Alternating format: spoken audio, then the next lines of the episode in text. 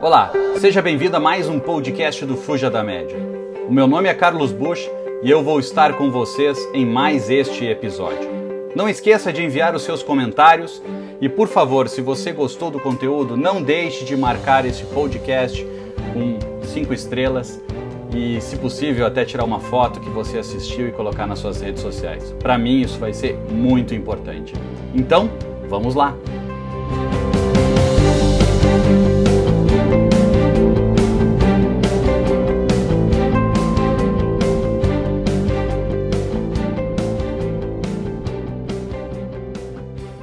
Nós vamos falar sobre a geração mimimi, né? O que, o Carlos quis dizer com geração mimimi? Eu não faço parte disso. Normalmente as pessoas têm preconceitos para certos grupos, né, que a gente cria na sociedade.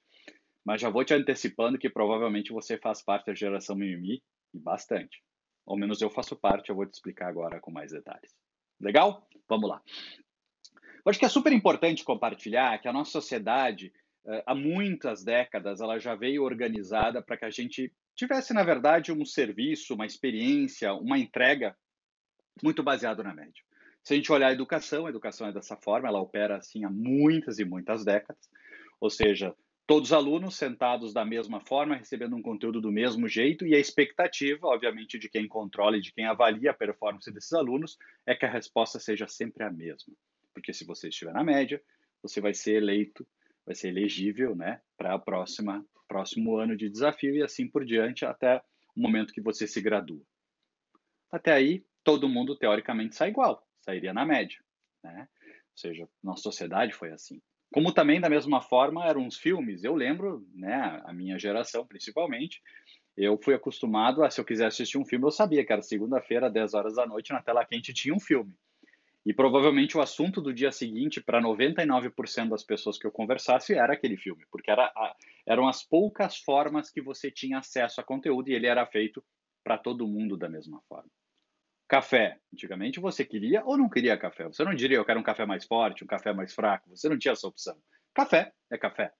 Como, de certa forma, a grande maioria das empresas ainda financeiras, uh, seguros, operam até hoje. Ou seja, o juro que você paga eventualmente no empréstimo, ele não é um juro baseado em você, no seu perfil, que é um bom pagador. Ele é perfil da média, onde inclui os maus pagadores e os bons pagadores, de forma que você paga pelos maus pagadores. Como o seguro, você paga mais caro o seu seguro pelas pessoas que não são tão corretas no consumo, no controle, na, por exemplo, no, como guiar o seu carro. Então, esse modelo que a gente vinha muito baseado na média, ele levou um choque muito grande na grande transformação de sociedade que a gente tem passado, nas últimas duas décadas principalmente, de que o, o foco, o protagonismo da inovação era muito focado nas empresas, nas instituições, uh, o, que, o que era totalmente direcionado a que elas fossem mais produtivas, tivessem melhor performance, e o cliente não era, de certa forma, a principal uh, uh, premissa, a principal foco, né? Próprio modelo do Porter, né, um dos grandes pensadores da nossa administração nos últimos anos, uh, o próprio modelo dele colocava o concorrente muito mais próximo do que o cliente. Né? E, obviamente, com o passar do tempo, isso mudou. Hoje, o protagonista é o indivíduo na sociedade.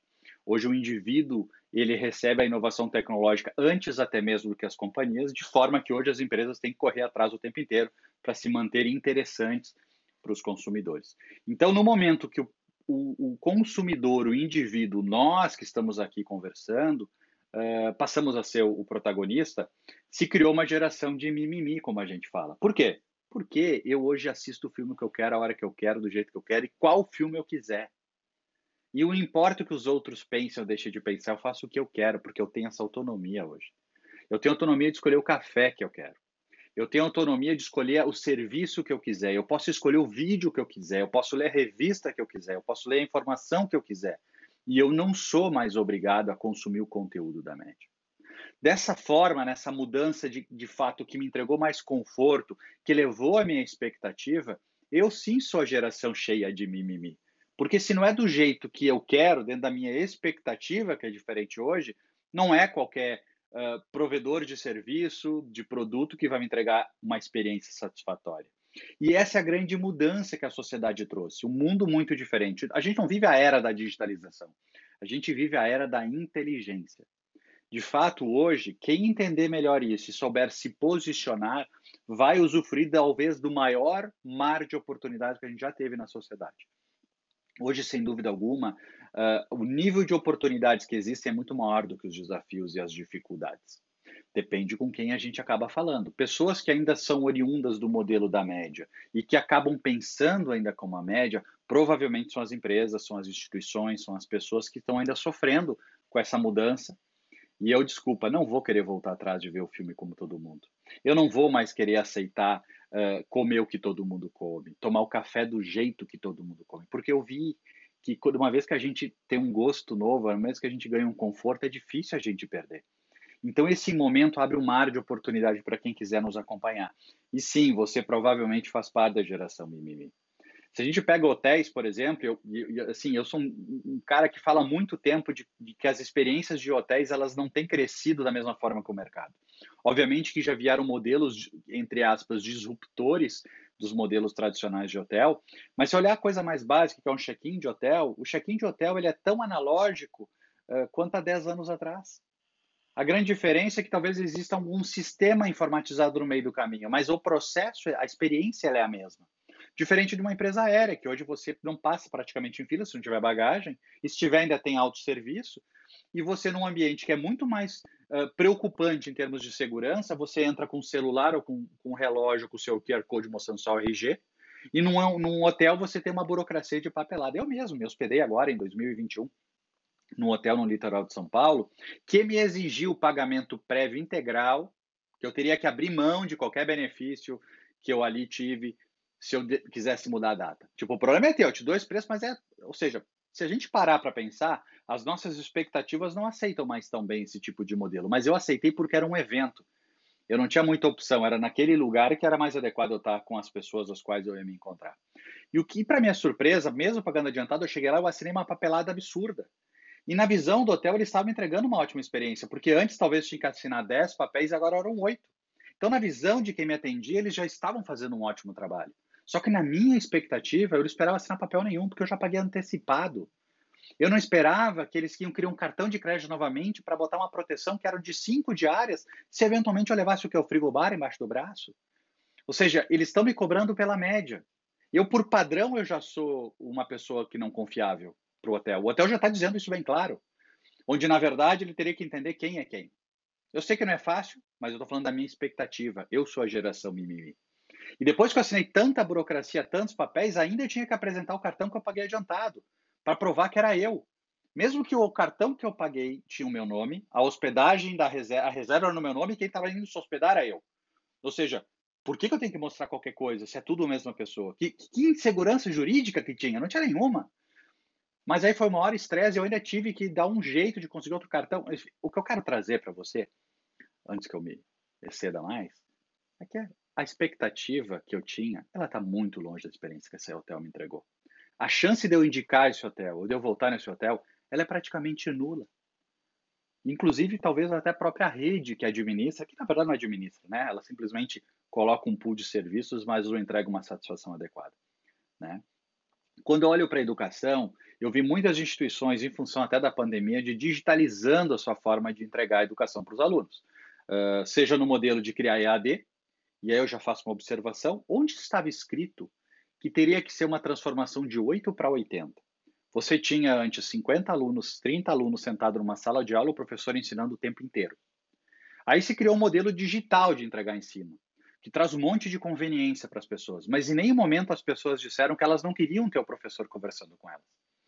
Então, talvez o elo mais importante da diferenciação de ensino sacaram fora e agora é tudo gravado e você não interage. Será que esse modelo é o disruptor? Será que esse é o modelo que vai vencer? Como também teve as instituições de ensino que não tinham EAD e simplesmente botaram uma câmera né, na frente do professor e o professor continuou fazendo aula como fazia antes, ou seja, quadro negro, giz, pó, o, o, o, o arcabouço de tecnologia envolvido era praticamente zero. É isso também que é a inovação da educação? Será que não seria ter um conteúdo direcionado com melhores práticas, com conteúdos multimídia, com interação, com dinâmica, com networking? Eu não sei o modelo correto, mas eu sei que o modelo que como era não é o modelo do futuro. Então, muitas empresas acreditaram que só por usar tecnologia elas estão fazendo uma inovação. Não, inovação não tem a ver com a tecnologia. Tecnologia, ela serve para te dar escala. A inovação tem a ver com a forma que eu entendo aquele mercado e a experiência que eu quero entregar para elevar a expectativa do meu, do meu consumidor. O melhor é que a gente tem um mar de oportunidade, né? Tudo que eu coloquei até agora acaba sendo mar de, de oportunidade e a maioria das pessoas, ela está ou está chegando no, no, na geração mimimi. E quem ainda se baseia na média, desculpe, você vai ter um sério, sério de um problema. Um, eu gosto de dar um exemplo de vinhos, né? Eu, eu, eu, particularmente adoro vinhos. Mas imagine o contrário, eu não sou uma pessoa que consumo vinhos. E eu quero dar de presente para um amigo duas garrafas de vinho. Então eu entro num site conhecido, uh, moderno, escolho duas garrafas de vinho por rótulo, porque eu não sou conhecedor de vinho, e mando entregar ao meu amigo. A partir daí, eu sou bombardeado semanalmente por WhatsApp, por e-mail, por tudo que é forma pelaquela empresa, com ofertas de vinho, sendo que eu não consumo vinho.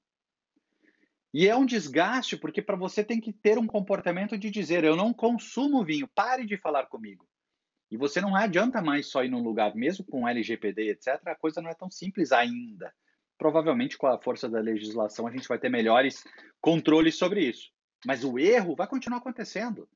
Porque nós não estamos falando se eu autorizei ou não o consumo dos meus dados. Até porque, às vezes, se eu não der que eu aceito, eu não consigo nem comprar.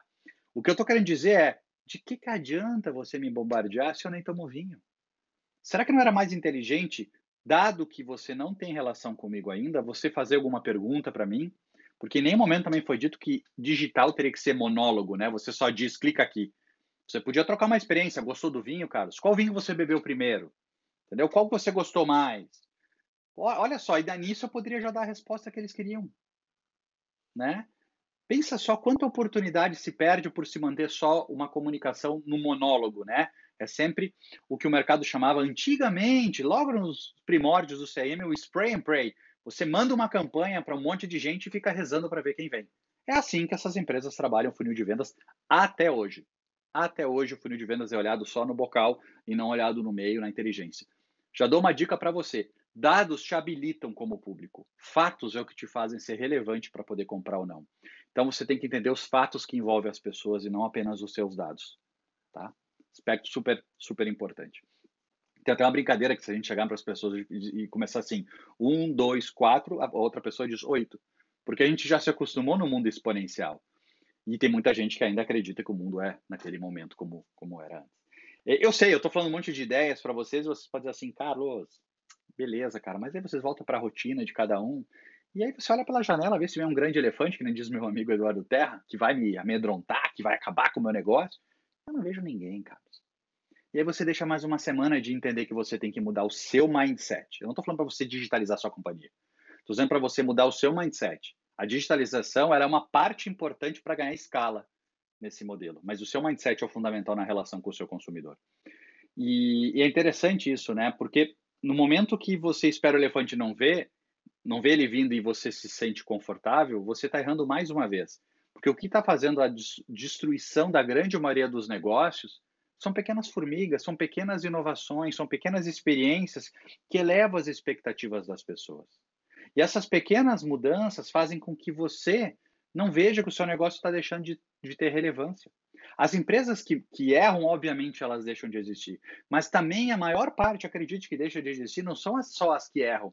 São as que fazem certo, mas por muito mais tempo do que daquele jeito só.